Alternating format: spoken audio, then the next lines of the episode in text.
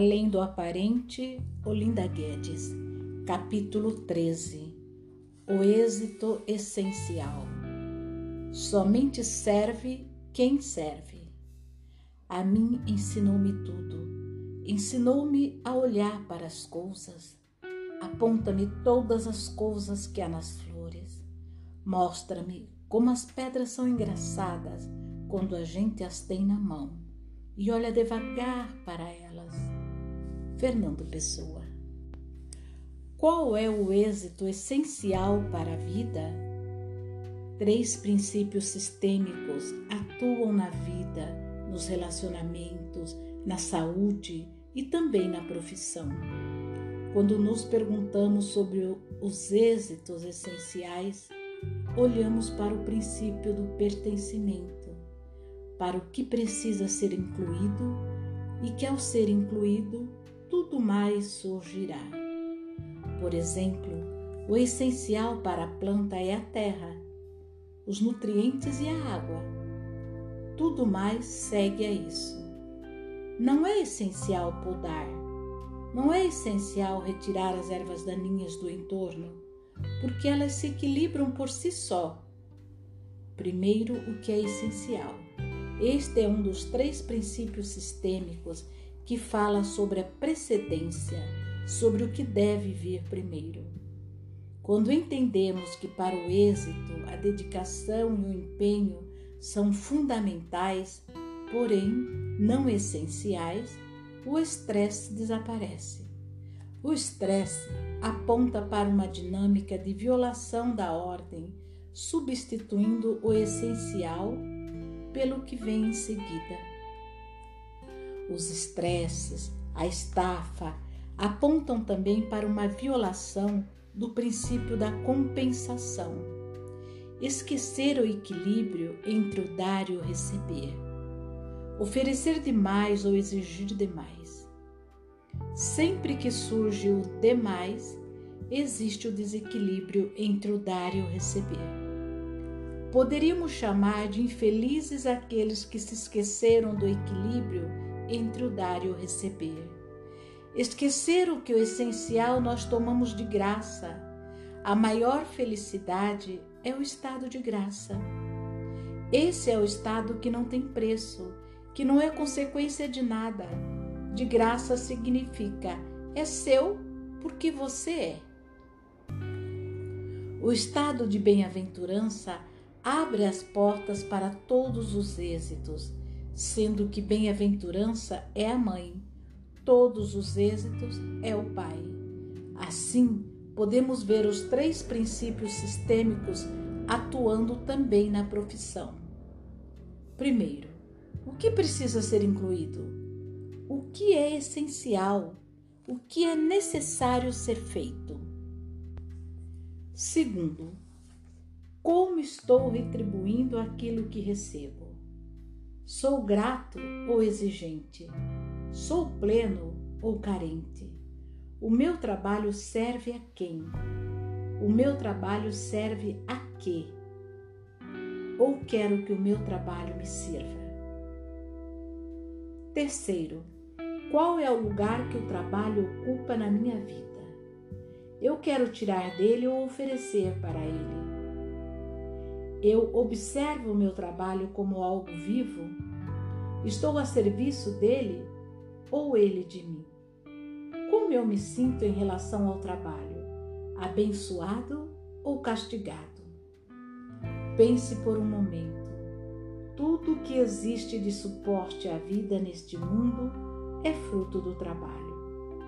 No sentido mais básico do básico, um ser humano nativo da floresta precisa trabalhar, no mínimo que seja, para obter o alimento, ter abrigo e proteger a si e sua prole. Assim, nossos pais nos deram a vida, essencial, e o trabalho a sustenta, fundamental. Logo, depois dos nossos pais, devemos ter o trabalho em elevada honra por meio dele cumprimos o mais elevado propósito que cada elemento tem dentro, desse, dentro do sistema. Servir, sim, cumpre seu propósito aquele que está a serviço da vida. Poderíamos resumir a fórmula para o êxito em pertenço ao meu trabalho, eu sirvo. Ele está a serviço da vida e eu a serviço dele. A partir do estado de graça, experimento a felicidade e então o sucesso chega, pois a felicidade vem antes do sucesso. Quem tem felicidade tem êxito. Podemos pensar então que qualquer estudo, qualquer aperfeiçoamento deveria vir em função de, deveria vir para quê? E não como propósito final. O essencial é servir e tudo mais deve dar suporte a isso. Só tem sucesso quem serve. Quem não serve e só trabalha não tem êxito. Pausa poética. Convido Khalil Gibran para nos apresentar um trecho de seu livro O Profeta sobre o trabalho. Depois um operário lhe disse: Fala-nos do trabalho. E ele respondeu, dizendo: Vós trabalhais para poder manter a paz com a terra e a alma da terra. Pois ser ocioso é tornar-se estranho às estações e ficar afastado da procissão da vida que marcha majestosamente e com orgulhosa submissão em direção ao infinito. Quando trabalhais, sois uma flauta através da qual o sussurro das horas se transforma em música. Qual de vós quereria ser uma cana muda e silenciosa, quando tudo o resto canta em uníssono? Sempre vos disseram que o trabalho é uma maldição e o labor um infortúnio. Mas eu digo-vos que quando trabalhais, estais a preencher um dos sonhos mais importantes da terra, que vos foi destinado quando esse sonho nasceu. E quando vos ligais ao trabalho, estais verdadeiramente a amar a vida. E amar a vida, através do trabalho, é ter intimidade com o segredo mais secreto da vida. Mas se na dor chamais ao nascimento uma provação e a manutenção da carne uma maldição gravada na vossa fronte, então vos digo que nada, exceto o suor da vossa fronte, apagará aquilo que está escrito. Também vos foi dito que a vida é escuridão, e no vosso cansaço fazei-vos o que os cansados vos disseram. E eu digo que a vida é mesmo escuridão, exceto quando existe necessidade, e toda necessidade é cega, exceto quando existe sabedoria. E toda sabedoria é vã, exceto quando existe trabalho. E todo trabalho é vazio, exceto se houver amor. E quando trabalhais com amor, estais a ligar-vos a vós mesmos, a uns, aos outros e a Deus. Quando trabalhais com amor, estais a ligar-vos a vós mesmos e uns aos outros e a Deus. E o que é trabalhar com amor? É tecer o pano com fios arrancados do vosso coração como se os vossos bem-amados fossem usar esse pano. É construir uma casa com afeto, como se os vossos bem-amados fossem viver nessa casa.